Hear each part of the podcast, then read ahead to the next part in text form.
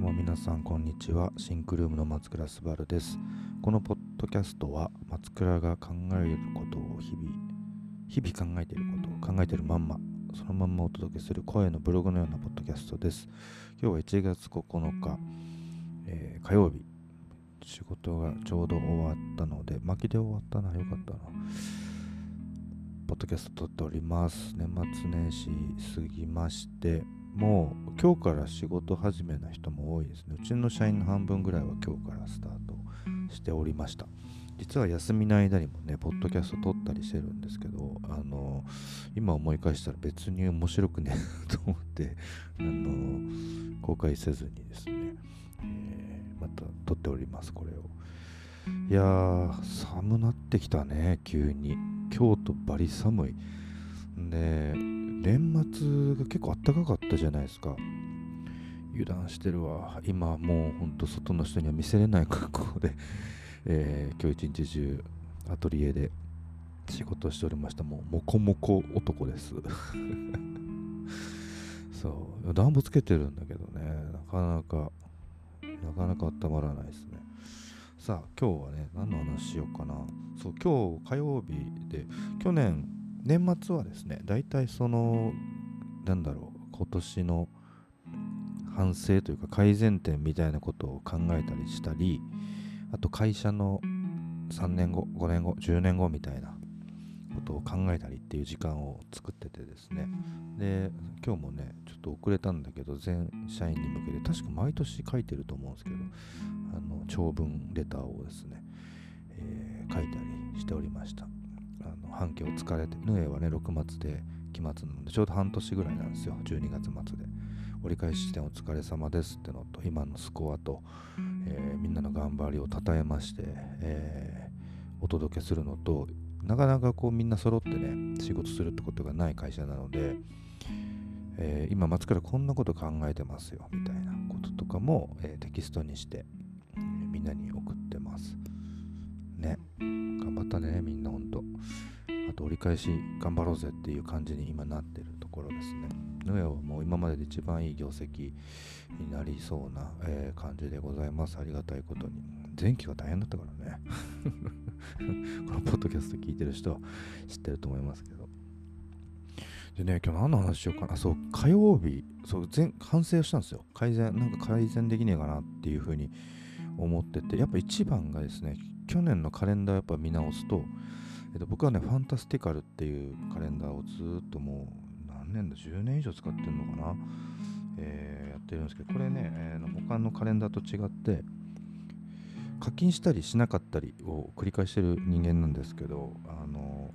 これのいいところはですね、年間の紙その日の過密度みたいなのがね、見えるようになってるんですね。で、あのなんつうのかな、去年で言ったら2023年とかなんですけどあのどの月がどんだけ忙しかったかみたいなことが見えてくる感じです。あのまあ、ちょっともうこれ使わなくてもだいぶコントロールできるようになったなと思ったんですけどこう自分自身を、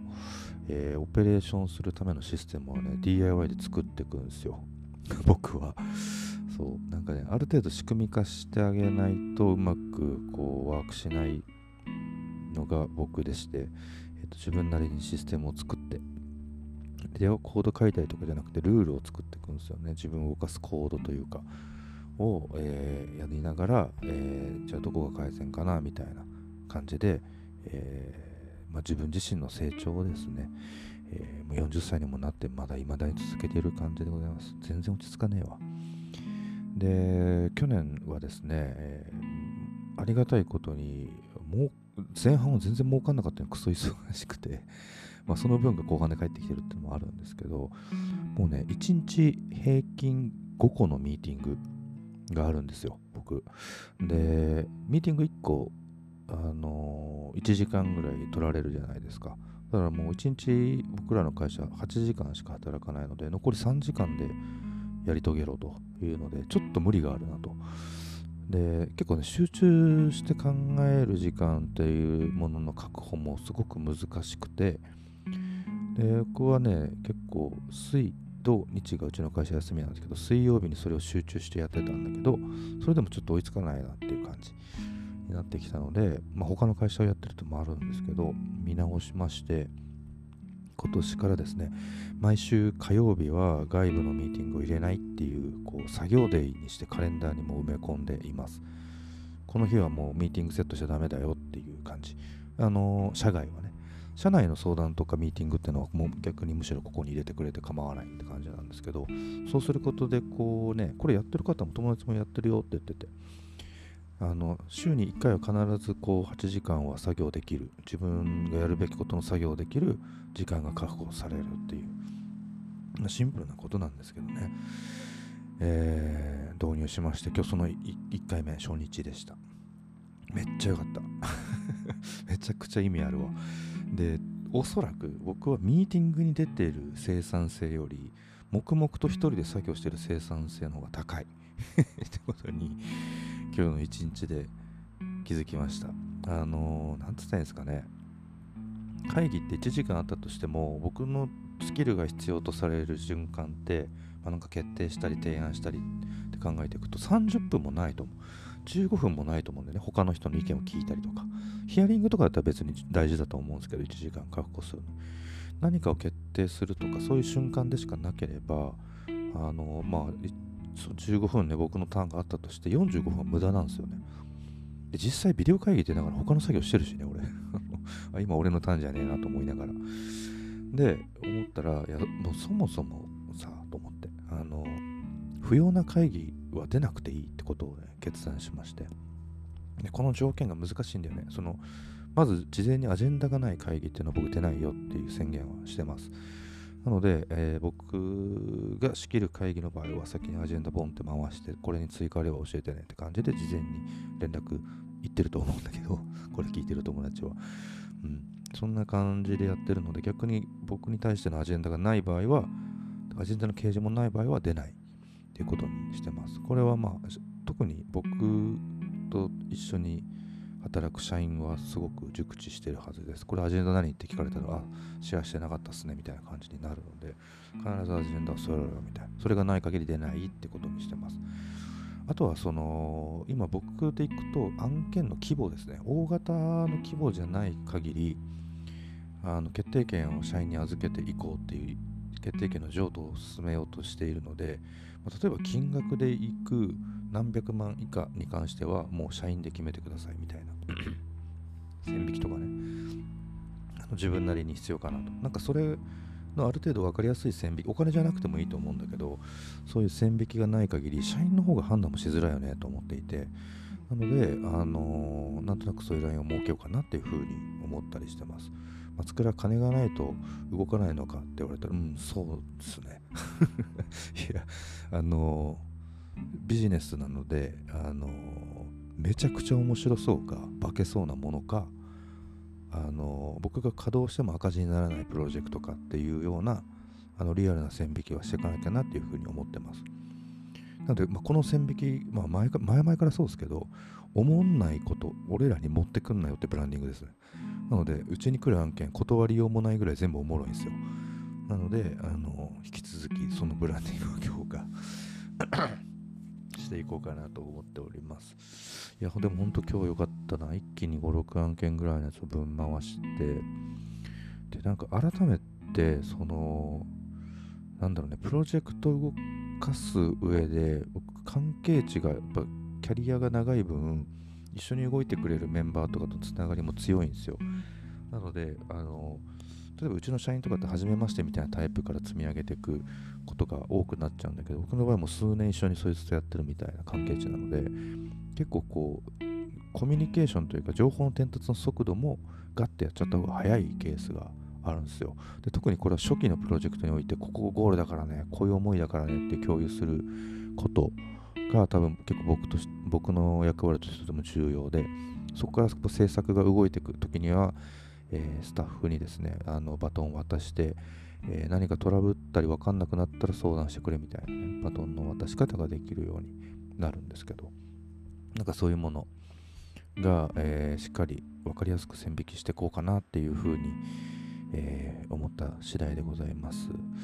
そう。でも社員自体もこうあの2023年高校こう大変だったからこうしてくわ火曜日は作業日にするから外部のミーティングを外してくれっていう話もすごく理解してくれていてできるだけこう自分たちの思考と決定権で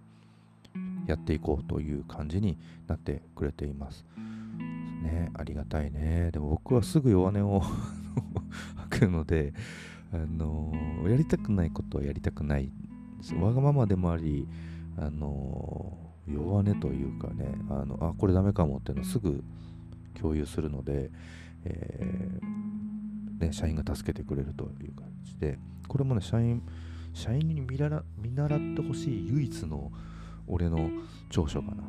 な。あの、弱音をすぐ吐くっていう。これ俺、無理だ、無理かもしれないとか、助けてみたいなことを、うちのね、会社のやり取りのスレッドチャンネルにはね、ヘルプスレッドが、俺が一番使ってるかもしれない。これ分かる。テーマは助けてっていう、っていうのがあります。でね、なんかこう、今年の年初のお手紙でもね、書いたんですけど、あの、ヌエがこのまんま成長していくために、やるべき、守るべき唯一のことは、あの優しく居続けてくださいっていうことを言ったんですね。でうちの業績が守れる唯一の方法は誰よりも優しくいてもらうことなんですよ。何のことかって思うかもしれないですけど、あのー、これも言ってるのかな？前のポッドキャストとかで。毎回僕らはユニークなもう個性あふれる相談が来るんですね。でその多くがあのうまくいってないケースだったり新しく何かを始めようとするケースなんですよ。でその場合わからないとかどうしていいかわからないって人たちの相談なので、えー、僕らは過去のフレームワークを使ってこれやれば大丈夫だよとは言えないですよ。全部の相談がユニークな構造とあの要因を持ってるので。なのですごく膝を突き合わせて、あの体だけじゃなく心も向き合って、えー、解決していくどうやったらうまくいくかっていうのを考えていく必要があるんですね。でそういう意味でいくとあの効率だけ求める人は多分うちではうまくいかないしあの本当に優しいかどうかっていうのがすごく重要ですその人のを何とかしてあげたいと思える気持ちだったりあのそういう気持ちを持てる心の余白をしっかり持っておくみたいなことがもうめちゃくちゃ大事なんですよ。で、これ、スキルとかうんぬんじゃないです。で、ぶっちゃけその人のスキルってもちろんあると思うんだけど、僕らチームで戦ってるので、それぞれ長所があるのね、みんな得意分野があるので、それを寄せ集めればいいんですよ。だけど、れもみ、どのみんなも受け皿となる、受け手となって、その人に向き合って、しっかり課題を解像度高く抽出して、言葉を抽出して、えー、チームにシェアする。高校こういう思いっぽいとか こういう課題だったとか、それをチームで話して解決の方法をみんなでアイデア出し合うみたいなことなので基本的な大事な素養は優しくあるってことなんですね。でそれはね今までみんなでしっかりできてることだしそれを忘れないでやろうねってことのリマインドでもあるんですけど今回はもう一つ付け加えてヌエは今どんどん新しい相談とかが来てすごくこう成長フェーズに入ってるんですね。それが加速すると忙しくなりすぎて自分をおろそかにするケースが出てくるんですね。僕、かつての僕はそれでしたね。で、やっぱいろんなね、ものを失う。ま自分の時間だったりもそうですし、え自分が何好きだったっけとかも忘れるし、そのそもそもの自分自身を失っていくんですね。それは体力的にもそうですし、心的にもそうです。でその先にあるのは、ぶっ倒れることなんですよ。クリエイターとしてぶっ倒れることがあって例えば体調崩しましたうつ病になりましたみたいな感じで現場から離脱してしまう最悪の場合会社から離脱してしまうってケースを僕は避けたいですという話をしました。で僕らが出せるクオリティはみんながあのより良い暮らしをする中でしっかり優しく向き合いながら、えー、最高の答えを出していくっていう答えにしていくっていう作業。これが僕らが一番業績が上がる方法。だし高いクオリティでものを作れる方法。だなというふうに僕は思っているので、まあ、他者にも優しくいてくださいね今まで通り。でも付け加えると自分にも優しく自分に一番優しくあってほしいですっていうことを伝えました。例えば僕は会議だらけでもうやってらんねえってなったらコンコンのタレルにすぐ飲みに行くでしょって。飲みに行くし会議と会議の間でも飲んでたりするこの前もクライアントに見られて松川さん飲んでたでしょって。おやつの時間ですって言い切りましたけど。あのそうなんですあれはあのしっかりサボるって僕に対する優しさです。僕がダメになったら会社がダメになるし。で僕はそれすごくよく分かってるんですよ。自分がダメになるだろうタイミングだったり疲労具合だったりとかっていうバロメーターを持っていてで、あ、ダメダメだ、ちょっと自分のリズムに戻さなきゃなみたいな感じとか、いやもう今日は頑張りすぎた、今日仕事しないみたいなこととかね。あのしっかり8時間働けば働いてるわけじゃないんですよ。あのやるべきことをちゃんとした濃度と深度でやってれば3時間でもいいです。でもその分どっと疲れるでしょう。それでいいんですよ。だったらもう3時間で仕事辞めちゃった方がいいです。家帰ってゴロゴロしたり休んで、えー、消費した分を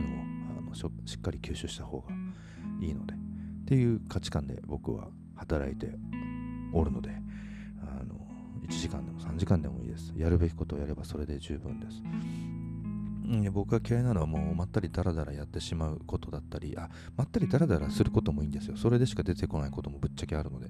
なんだけどこの発露するタイミングにちゃんと深く潜れてないと僕は僕自身はですねあの働けてないというか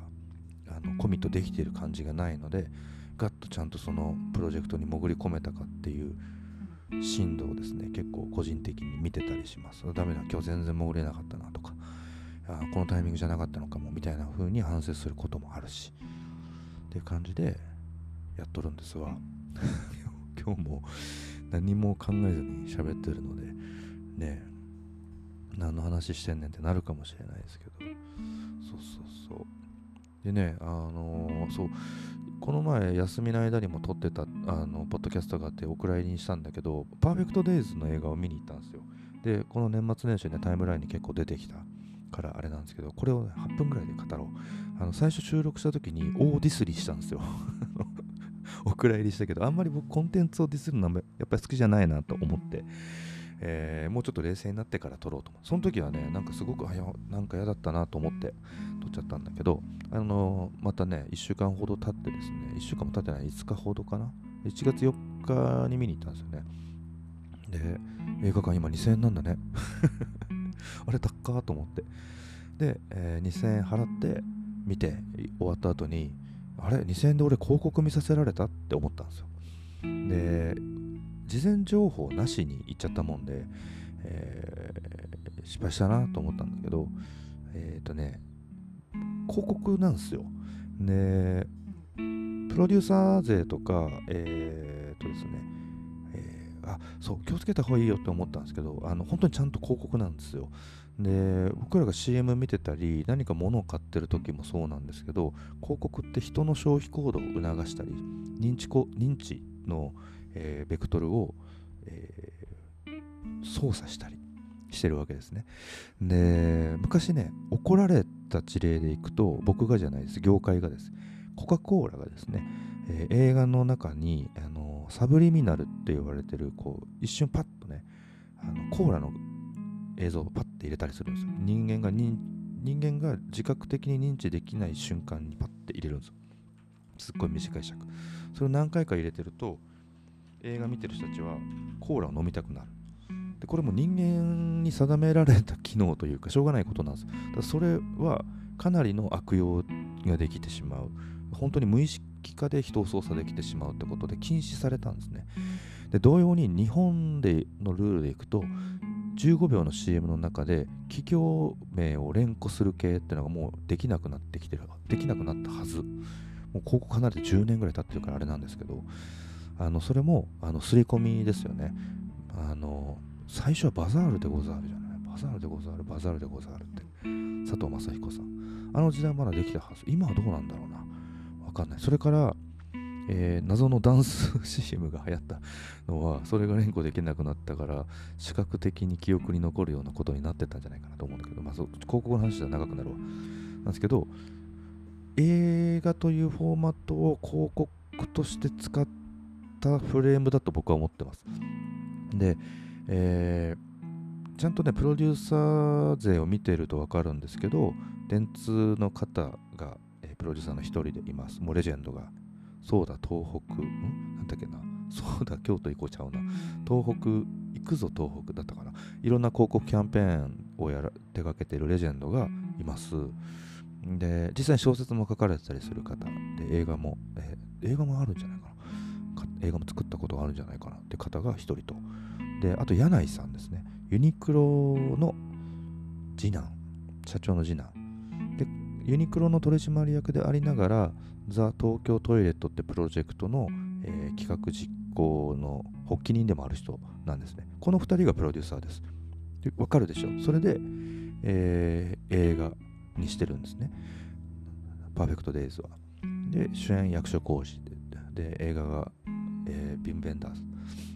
レジェンドが出てきてます。でこれって、えー、そもそもその流れでできた映画だよって言われてみたら僕楽しめたかなと思います。うわ新しい広告手法だってね、えー、楽しく見れたと思うんですけど僕は役所広司とビン・ベンダースやばと思って。でしかもカンヌで主演男優賞やばと思って。さぞかしすげえ映画なんだろうと思って。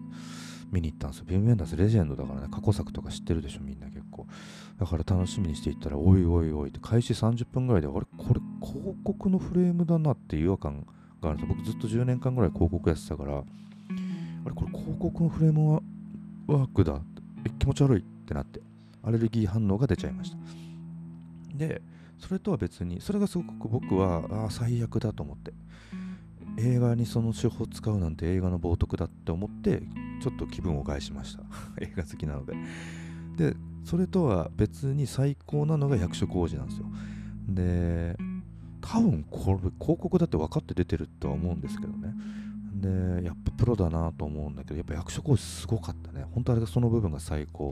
でビムが、えー、切り取ろうとしてる日本の感じも分かるんだけどあのー、なんだろうな僕らは日本人としてあれを見るからいやでもちょっと気持ち悪さあったんですよね。その僕は気をつけようと思ったんですけど海外の人が見る日本人としての美徳だったり日本人とはみたいなわびさびとかさあるじゃないですか。日本の奥ゆかしさとかあの海外から見ると日本のトイレってハイパーやばいじゃん。超綺麗で便座ったけみたいな。感じでさでなんでこんな一番汚いところをこんな綺麗にするんだろうみたいなところってまあ言ってしまえば日本の精神性につながっていくみたいなこと簡単に言うことじゃないと思うんだけど。でそれを役所工事が多分おお家はね家柄はボンボンなのに、えー、家賃めちゃくちゃ安そうなボロアパートで自分のリズムで自分のペースでさ生きててでトイレ掃除という仕事をしてできるだけ言葉もない言葉も語ることもなく自分らしく自分のペースで生きている、えー、豪華なものを欲しがるでもなくっていう質素で。でさそんなやついないんだよ。正直思うし。あのいたらいいよねっていういない日本人像を作って演じさせてるんですよね。でなんだいや言い方めっちゃ悪いなプロパガンダだなみたいな感じに思っちゃったしでその最悪だなと思う感情と最高だなみたいな役所工事がね最高だなみたいな感じとだってさ役所工事の部屋の本とかさカセット見たいも1個ずつそこ俺一番褒めたいところ。であと役所工事のあの設定の平山さんでしたっけ？年齢年代の人たちが聴く世代の音楽。もちろんあの世代70年代だと思うんだけどあんな洋楽一辺倒な日本人いないと思うよ俺。おしゃれすぎでしょ。おしゃれすぎると思う。もっと日本歌謡とかさあってしかるべきだと思うんだけどなんかまあそこは海外ナイズとされてるのかなと思うんだけど決して存在しない日本人の美しい人間像架空の像をフィクションで描いてる。しかもそれをビム、まあ、ドキュメンタリータッチでフィクションを撮るビムにビブ・ェンダースに撮らせているっていうこのなんかちょっとジャック構想うわわかるよと思って広告の視点で見ればマジすごいと思う。あのカンヌの広告祭クリエイティビのフェスではなくて本当に映画祭を撮りに行くっていう意気込みは広告を作る人間からすると僕でも多分発想しそうなことだなと思った怖さを感じましたでかつそのもう一個の怖さはその海外での評価もめちゃくちゃ高い。特に役所工事のがすごく高いしそこには日本海外から見る日本人ってこうあってほしいだったりこんなすごいんだって思わせるマジで存在しないフィクションを描いてしまっているところに怖さを感じました。であのー、パターソンって映画がね映画好きしか分かんない話なんパターソンって映画をやりたかったのかなと。それもめちゃくちゃいい映画なんでイタリアだったっけ？アメリカか。アメリカが舞台のバス運転手のあのすごく平凡な日常。その人はバスの運転手でありながら詩を書いてる詩人でもある。そっちの本当にこう波風がない淡々とした日々を描く映画があってそれジム・ジャームッシュですね、えー、監督してるんです。それっちの方が最高だに好きだったわと思ったんだけどそういうバスのアメリカ人のど田舎のローカル線の運転手で詩人であるっていうその像をそのまんまこうアメリカのローカルのにいるかもしれない像人物像として楽しんじゃってる自分がいておっと危ないな。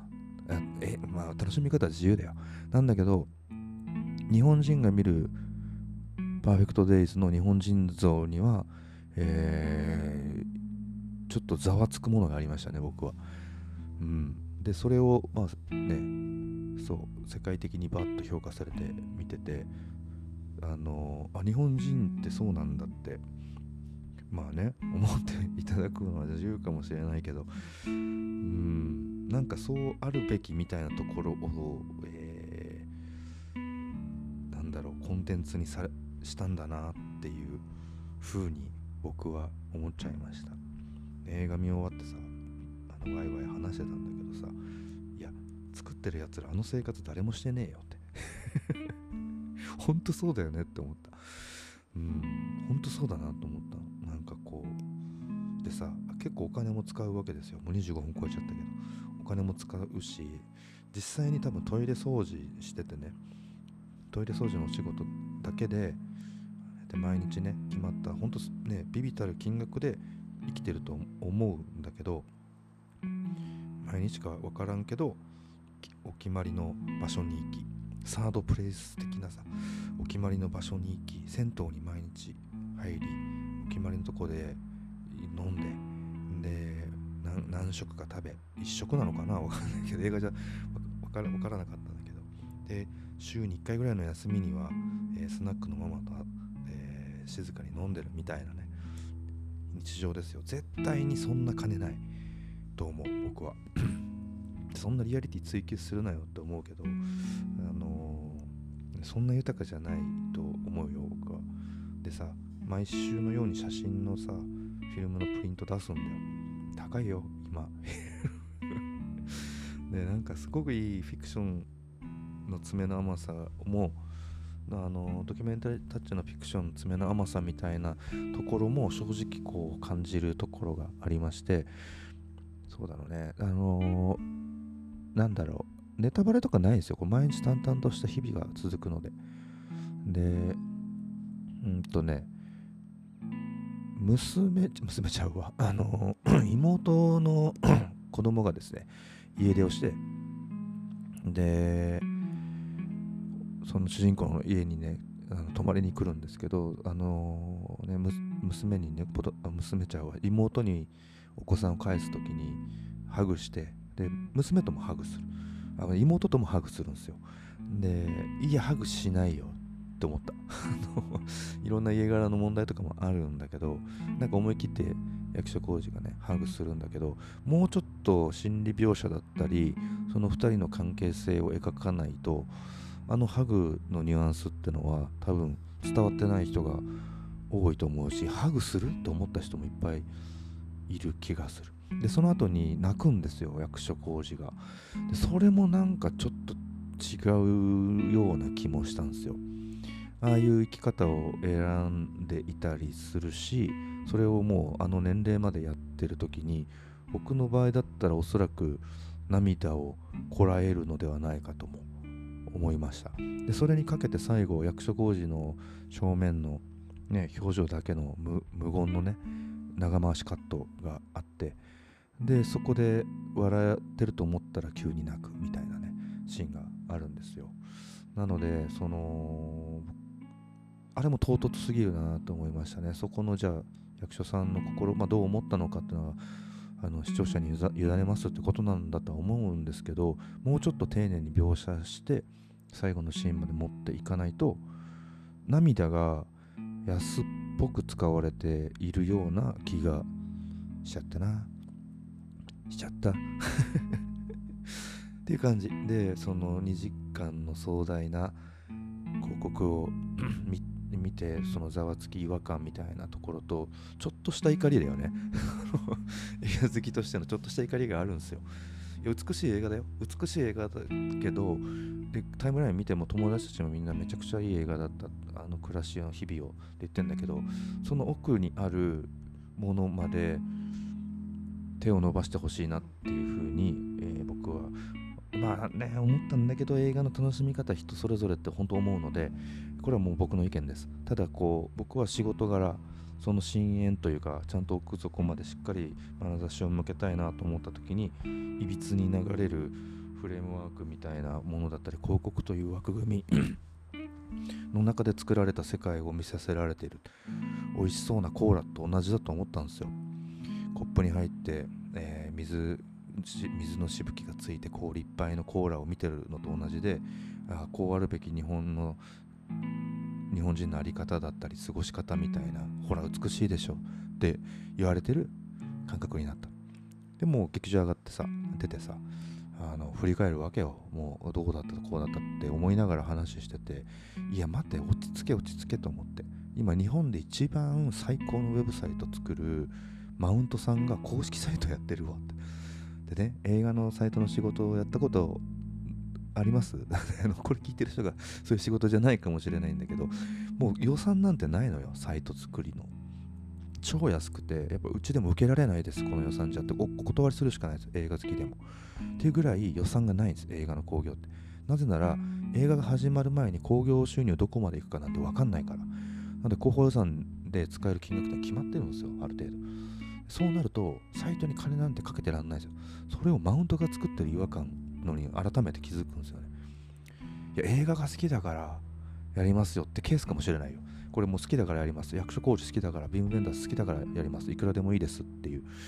ことかもしれない。あの本当のことは分かんないからね。なんだけど、いや、マウントさんやってるのは、それは、それは広告だわって思っちゃったんだよ。で、もう終わった後にさ、あの 意図的にザ・東京トイレットの外観建築をしっかりフルレンジで見せるアングルが大量にあったりするわけじゃん。ん？って思うの、そこで やっぱり。そこでやっぱ違和感気づくんだよね。で、調べたら、そう、プロデューサー勢がそういうことか、そういうことか、これ広告だったんだ。いや、広告としてはすげえ手腕だ、やべえと思った。なんだけど、映画でそれをやってほしくなかった。そのかつてのサブリミナル効果と同じ、サブリミナル効果と全く真逆の方法だとは思うんだけどをやったんだと思ってすごいと思う同時に同じぐらい良くないと思っちゃった。映画をそういう風に使ってほしくないって思っちゃったね。って感じ。みんながさ美術館行ってさアート作品見た時にあのそこに実はすごい広告的な手法で何かを買いたくなるだったり消費行動が変わるようなさメッセージングされてたらさえそれってアートなの？ってならへん？いやそれが社会的なメッセージだったらありだと思いますよ。それが消費行動を促すことだったりすると僕は違うなと思うんです。それのような感覚になってしまったって感じ。うんだから 最近僕のあの流行りはあこれなんか広告的に人を動かしてたり人を操作しようとしてるってものを見たらパーフェクトデイズだって言っちゃうんです、ディスってごめんね。でもこれが僕の本音のレビューだったりします。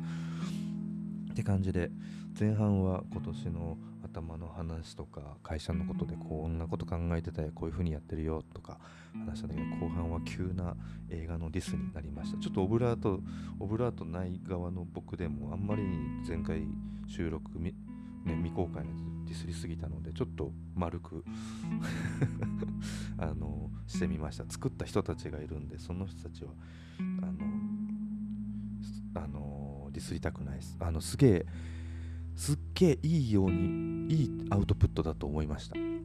なんだけどそこの動かしてるフレームワークだったり戦略は僕は大嫌いでした。という感じです。